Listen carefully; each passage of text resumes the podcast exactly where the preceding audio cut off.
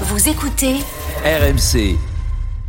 Allez, Ouais. 5h55 sur RMC, c'est à ton tour. Anaïs, ton info en plus. Toi, t'as décidé de t'inscrire.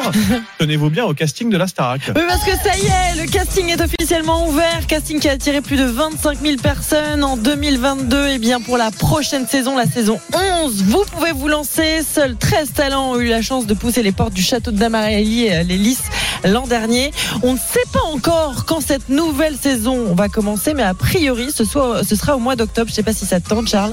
Non, mais je pense qu'on peut inscrire Arthur discrètement sans lui dire. pas On envoie mal. son profil sans le prévenir. Ouais, vous n'avez pas envie de voir ça. Mais non, mais au moins, il y aura de la pluie partout en mal. France. C'est peut-être la Allez, solution ouais, pour la sécheresse. Allez, on en reparle dans un instant de la sécheresse, peut-être aussi de la pluie, surtout dans la météo avec Géraldine. Ça se passe dans un instant sur RMC.